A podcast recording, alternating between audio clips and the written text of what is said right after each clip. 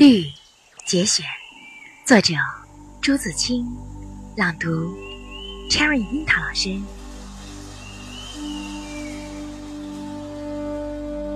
梅雨潭闪闪的绿色招引着我们，我们开始追逐它那离合的神光了。揪着草，攀着卵石，小心空身下去，又鞠躬过了一个石穹门，便到了汪汪一碧的潭边了。瀑布在金秀之间，但我的心中已没有瀑布了。我的心随潭水的绿而摇荡。那醉人的绿呀，仿佛一张极大极大的荷叶铺着，满是奇异的绿呀。我想张开双臂抱住它，但这是怎样一个妄想呀！在水边，望到那面，居然觉得有些远呀。这平铺着、厚积着的绿，着实可爱。它松松的皱斜着。像少妇拖着的裙服，它轻轻的摆弄着，像跳动的初恋的处女的心。它滑滑的明亮着，像涂了明油一般，有鸡蛋清那样软，那样嫩，想着所曾触过的最嫩的皮肤。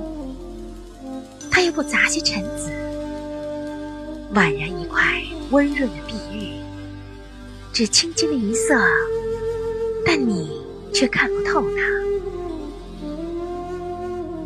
我曾见过北京什刹海的绿杨，破不了鹅黄的底子，似乎太。我又曾见过杭州虎跑寺近旁高峻而深密的绿壁，重叠着无穷的碧草与绿叶的，那又似乎太浓了。其余呢？西湖的波太明了，秦淮河的也太暗了。可爱的，我将什么来比拟你呢？我怎么比拟得出呢？大约潭是很深的，故能孕育着这样奇异的绿，仿佛蔚蓝的天融了一块在里面似的，这才这般的鲜润呀。那醉人的绿呀，我若能采你以为带，我将赠给那轻灵的舞女，她必能临风飘举了。我若能忆你以为眼，我将赠给你那善歌的盲妹，她必能明眸善睐了。我舍不得你，我怎舍得你呢？我用手拍着你，抚摸着你，如同一个十二三岁的小姑娘。我又拘你入口，那便是吻着她了。我送你个名字，我从此叫你女儿绿，好吗？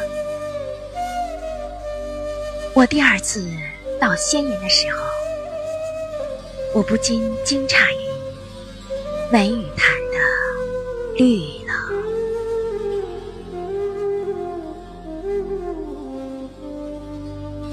我们的微信公众号是“樱桃乐活英语”，等你来挑战哟。